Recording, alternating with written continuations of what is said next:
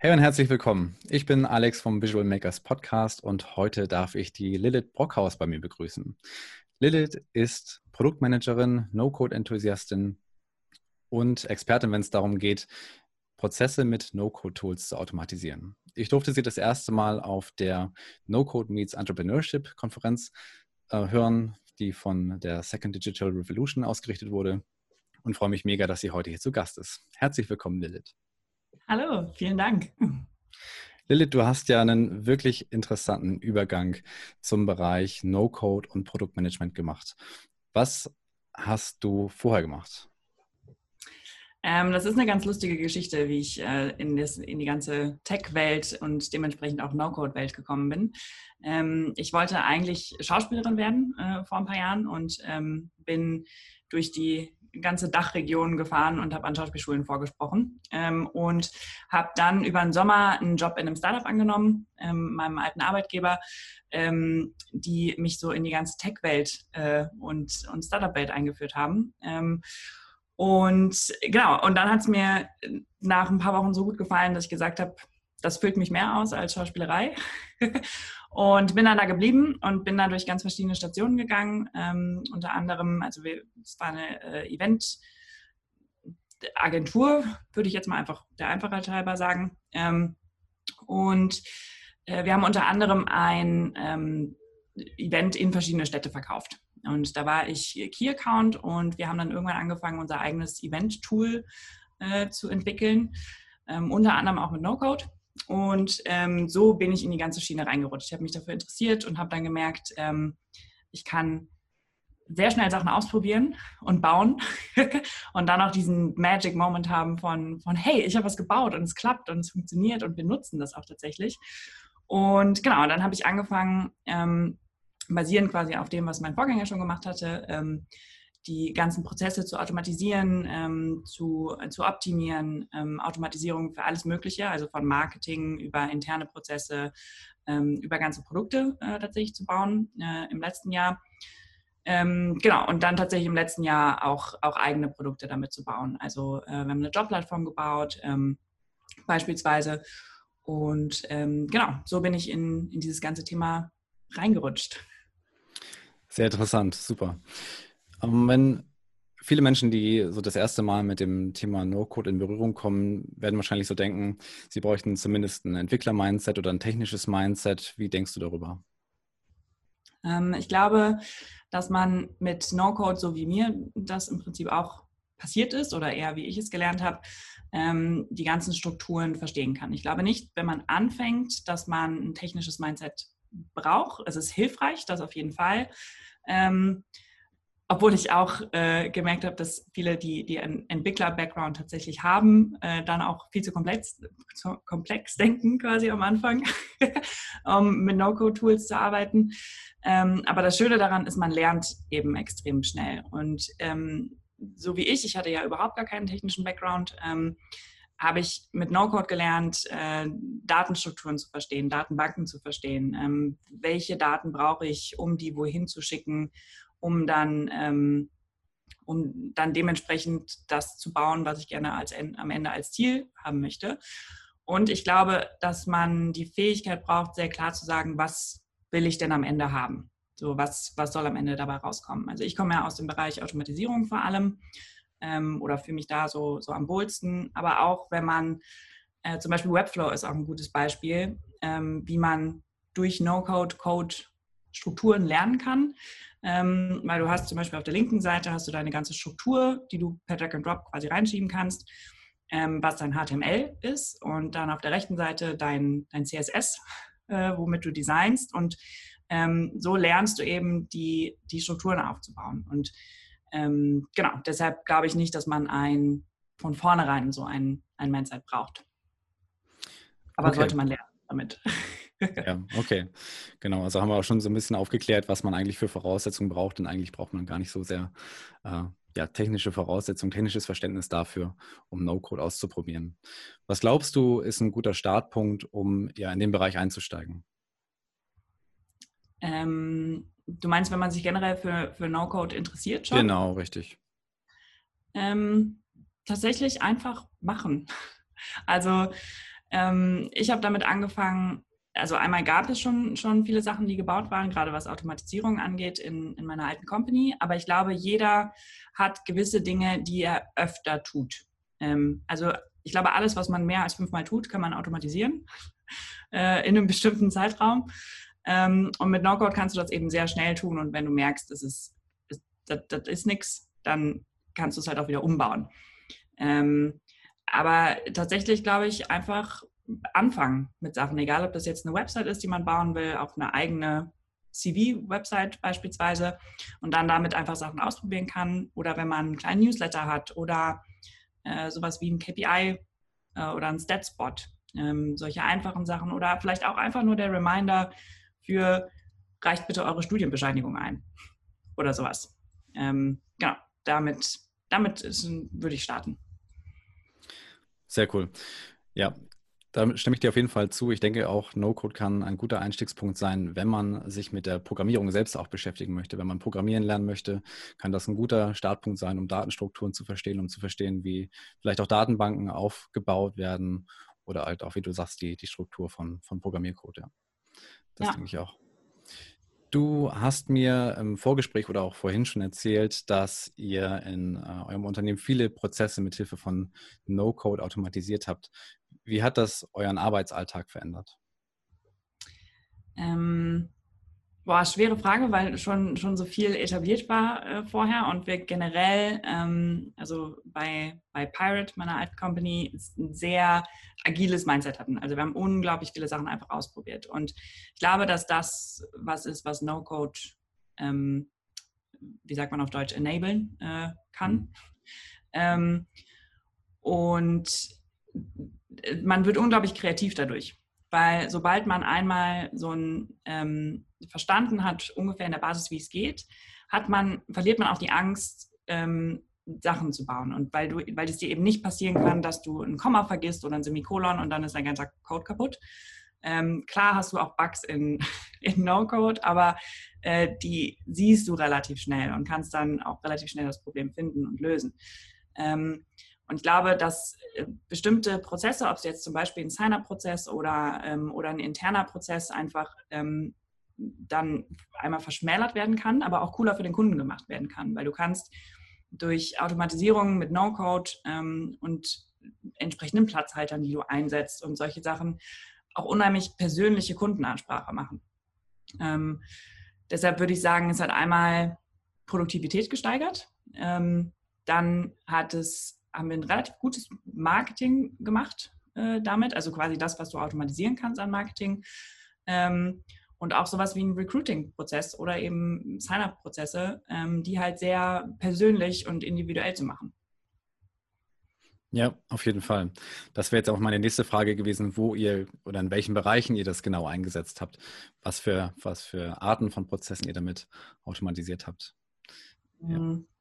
Genau, einmal wie eben schon gesagt, äh, also ganz simpel, ich habe einen, ich, ich war quasi so die, die, der Tech-Lead äh, bei uns irgendwann und habe ähm, und alles, was technisch war, kamen die, kamen die Leute zu mir. Und ich habe dann irgendwann einen Workshop gemacht, ähm, damit alle damit halbwegs umgehen können. Das ging, wie eben gesagt, von ähm, Reminder automatisieren für die Studienbescheinigung ähm, über sowas wie ein Recruiting-Prozess, ähm, aber wir haben auch ganze Buchungsprozesse beispielsweise damit gebaut. Wir haben ein Event gehabt, ähm, wo es keine Tickets zu kaufen gab, sondern ähm, die Sponsoren konnten quasi ein, ein Bundle an Tickets kaufen ähm, und dann noch Zusatzoptionen quasi für das Event.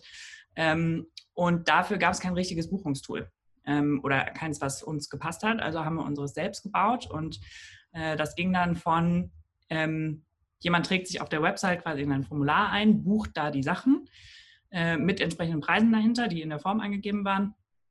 Ähm, dann äh, speisen wir das quasi in unsere Datenbank ein und äh, sortieren das und äh, nehmen da die verschiedenen Items, die gebucht worden sind, raus, formatieren die wieder um ähm, in ein Item quasi, den du dann an das Buchungs-, also an das, das Accounting-Tool, ähm, Fastbill haben wir in dem Fall benutzt, ähm, umwandeln kannst, äh, damit die richtig auf der Rechnung erscheinen und das richtig im Buchungssystem ankommt und dann automatisiert eine Rechnung geschickt wird.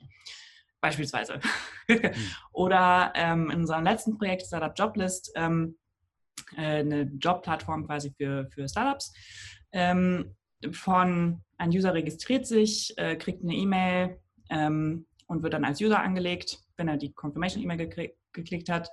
Dann äh, wird er auf die Company-Seite weitergeleitet, wo er quasi eine, eine, ein Unternehmen erstellen kann und dann danach ähm, ein, ein Job und dem das quasi alles zugeordnet wird, äh, auch in der, in der Datenbank dahinter und ähm, alles zugeordnet wird mit Logo und solchen Sachen.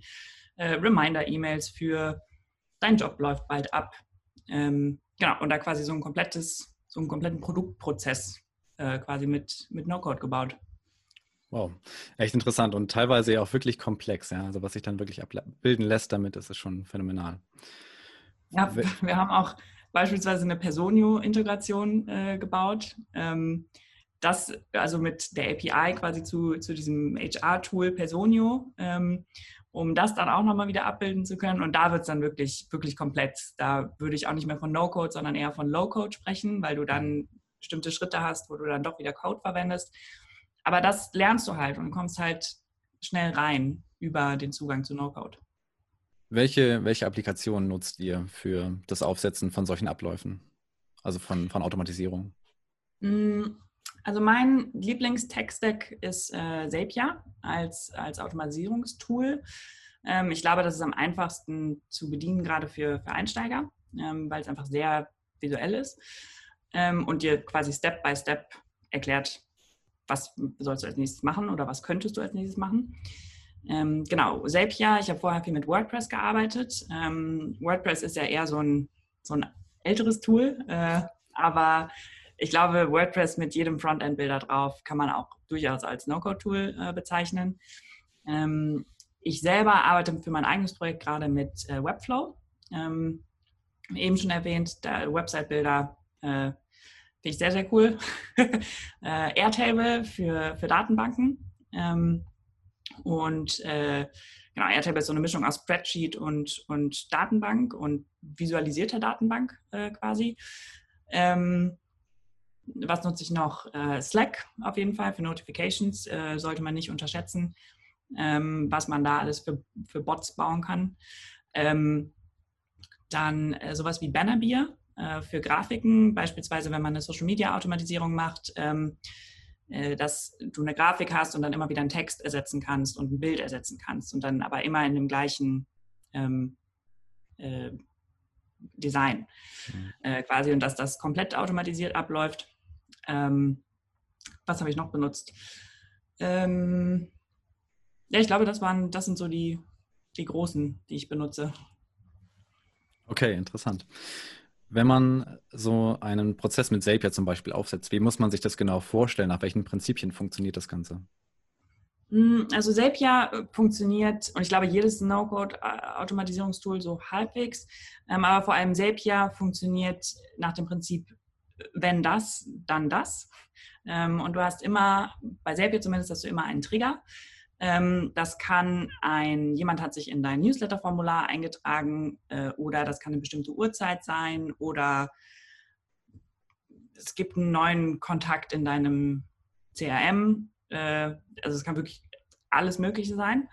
Ähm, und jede App, die, die es in Zapier gibt, also Zapier hat sehr viele native Apps, die du einfach so miteinander connecten kannst, ähm, äh, hat einen Trigger, hat auch eine, eine Action ähm, das ist dann sowas wie zum Beispiel, ähm, du schreibst etwas in eine Google Sheets Row oder eine, eine Excel äh, Sheet Row. Ähm, und dann gibt es noch die Search. Äh, das ist sowas, such nach einer bestimmten Reihe. Beispielsweise, wenn wir jetzt Google Sheets wieder nehmen, ähm, such nach einer bestimmten Reihe oder bei HubSpot beispielsweise such nach einem bestimmten Kontakt auf Basis der Daten, die du vorher eingesammelt hast. Mhm, okay.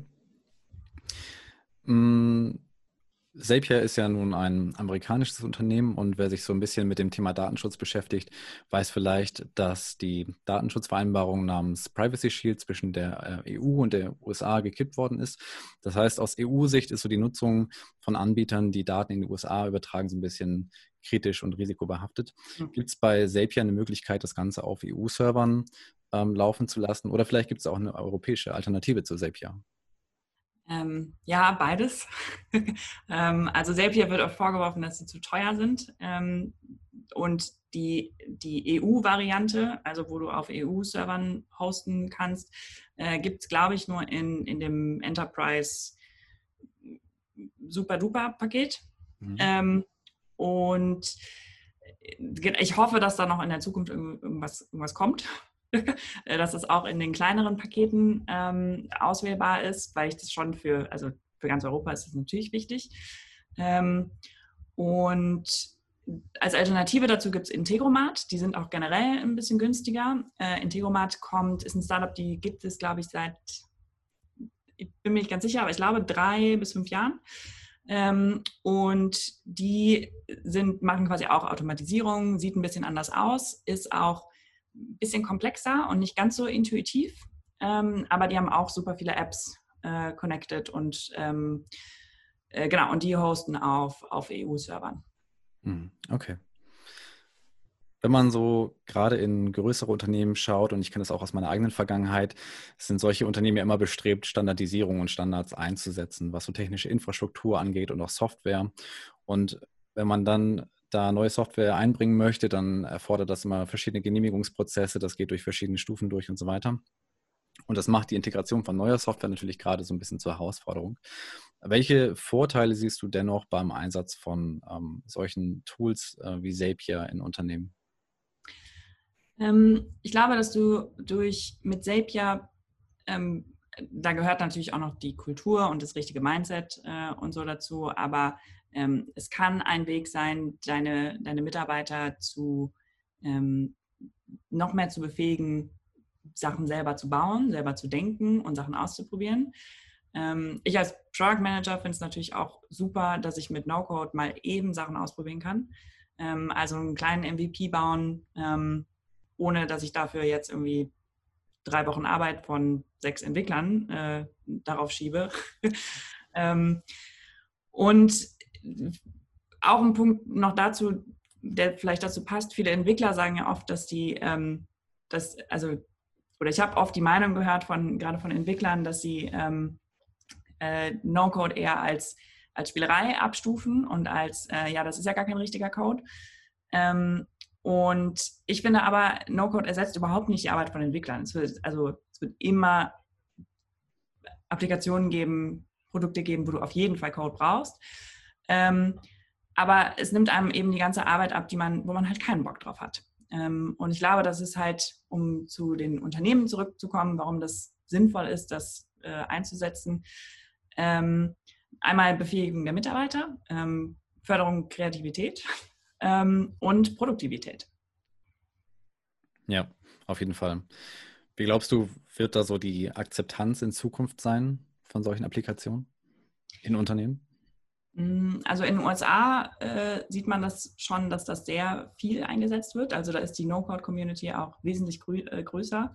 Deshalb freue ich mich auch sehr, dass du diesen Podcast machst äh, für, für den deutschsprachigen Raum, dass äh, wir das ganze Thema auch mal, auch mal ein bisschen hier in Deutschland pushen. Ähm, und ich glaube, ich kann mir gut vorstellen, dass das mehr Akzeptanz findet ähm, in, den, in den nächsten Jahren. Ähm, einfach weil es so viele Vorteile äh, bietet und ich denke, dass also viele Startups nutzen, nutzen ja schon viel No-Code ähm, und dass das dann auch einfach etablierter wird, das einzuführen. Ja. Welche Möglichkeiten hm, würdest du für Mitarbeiter sehen, die sich das äh, für das Thema interessieren und das so ein bisschen in ihr Unternehmen integrieren wollen, um das einfach intern zu platzieren und bekannter zu machen? Ähm,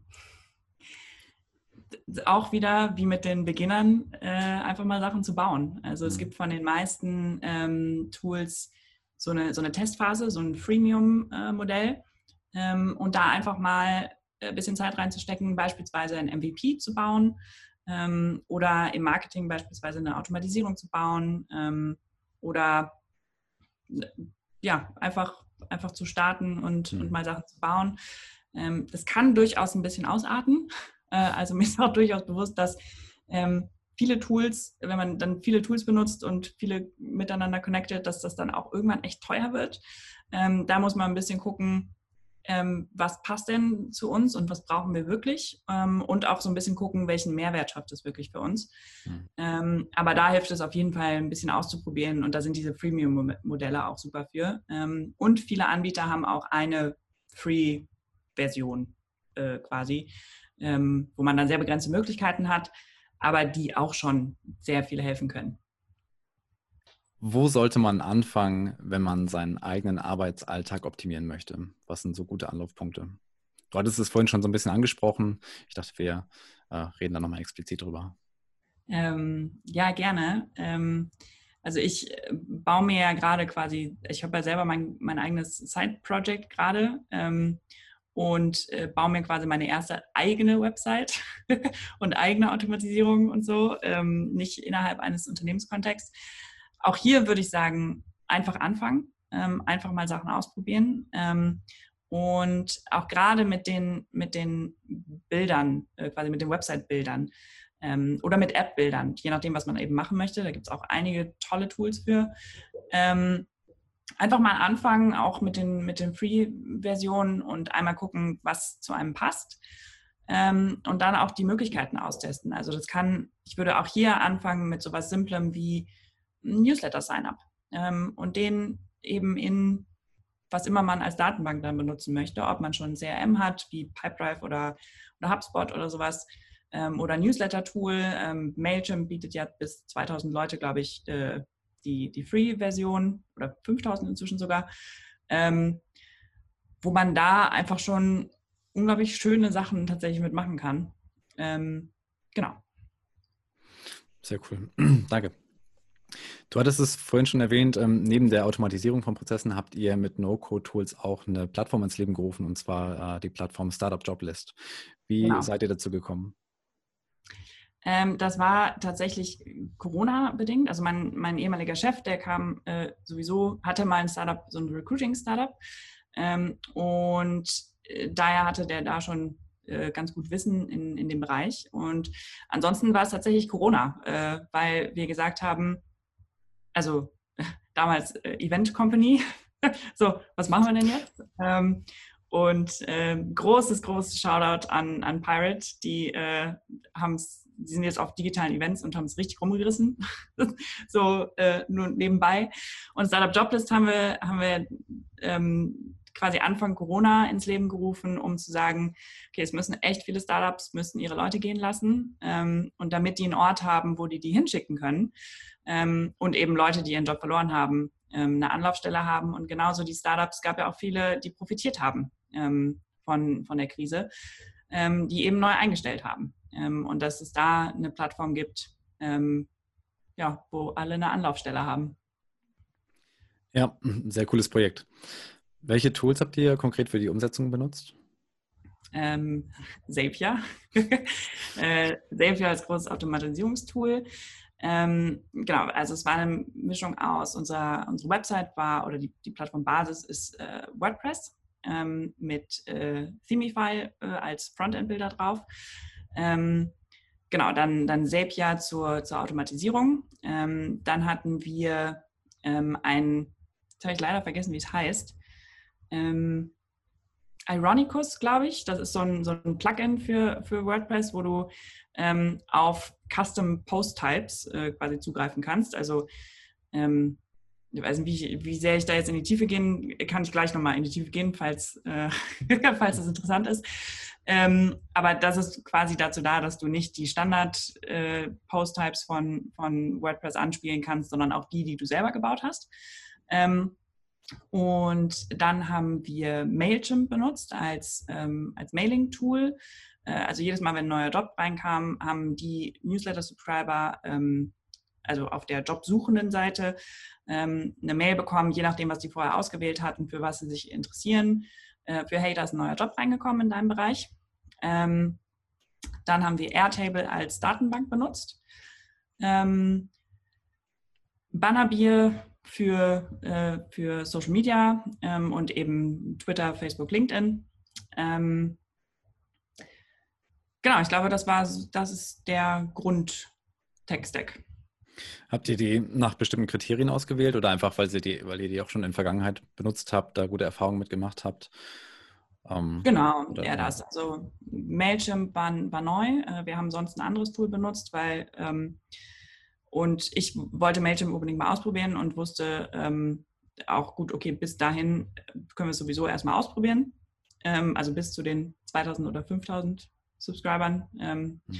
Und genau, habe dann erstmal das genommen. Und damit es einfach schnell aufgesetzt war. Und mit WordPress äh, haben wir sonst auch gearbeitet und Zapier ähm, eben sowieso äh, gehabt in der kompletten Company. Ja. Und wie lange habt ihr für die Umsetzung gebraucht ungefähr? Ähm, ah, gute Frage. Ähm, ich glaube, für, die, für, die, für den ersten Entwurf, also für den ersten MVP quasi, der, der ready war für, man kann Jobs einstellen, waren es, glaube ich, anderthalb Wochen. Mhm. Äh, und haben dann aber halt kontinuierlich weiter dran gebaut. Ne? Also ähm, haben dann nochmal das Design verändert und haben ähm, ganz viele neue Sachen äh, angeschlossen. Ähm, und genau, und dann kam halt noch sowas wie die Personio-Integration und ich weiß nicht, was die inzwischen auch noch alles gebaut haben. Das hat sich ja auch noch weiterentwickelt, seit ich nicht mehr da bin. Ähm, genau, aber äh, also insgesamt war es ein, ist es ein Prozess, der immer weitergeht, aber ich glaube, für das erste Ding haben wir wirklich anderthalb Wochen gebraucht. Ja, Wahnsinn, dass man, also was eigentlich möglich ist in so, solch einer kurzen Zeit ja. und ähm, gerade auch dann in der Phase, wo es dann auch gut ist, schnell handeln zu können. Es war ja dann ja doch äh, Anfang des Jahres alles ein bisschen kritisch. Wenn man dann so schnell äh, etwas schaffen kann mit relativ wenig Aufwand, sage ich mal, ohne jetzt irgendwie Entwickler beschäftigen zu müssen, die dann ein bestimmtes Budget brauchen äh, für die Umsetzung. Das ist schon, schon enorm. Ja. Auf jeden Fall. Lilith, ich würde sagen, wir sind am Ende des Interviews angekommen. Ich bedanke mich nochmal bei dir für das äh, interessante Gespräch, für die äh, super interessanten Einblicke und Tipps.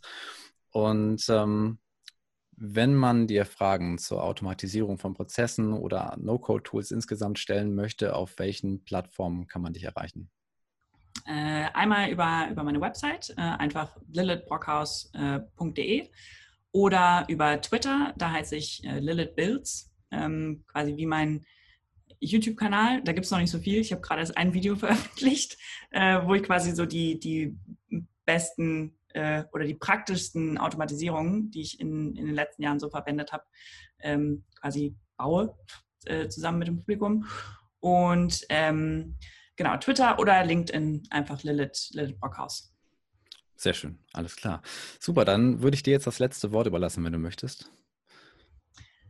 Äh, oh, äh, äh, darauf war ich nicht vorbereitet. Ähm, ja, aber was ich sagen würde, ähm, fangt an zu bauen. So, ähm, No-Code ist etwas, also meine Mission ist so ein bisschen auch mit, mit No-Code, ähm, No-Code mehr Leuten zugänglich zu machen, ähm, damit Tech als, als etwas Schönes und Spielerisches angesehen werden kann und nicht als etwas Angstmachendes im Sinne von, oh, ich kann so viel kaputt machen, sondern ähm, traut euch zu bauen, traut euch äh, auszuprobieren und ähm, ich würde mich sehr freuen, mehr, mehr Maker und Builder in Deutschland auch zu sehen.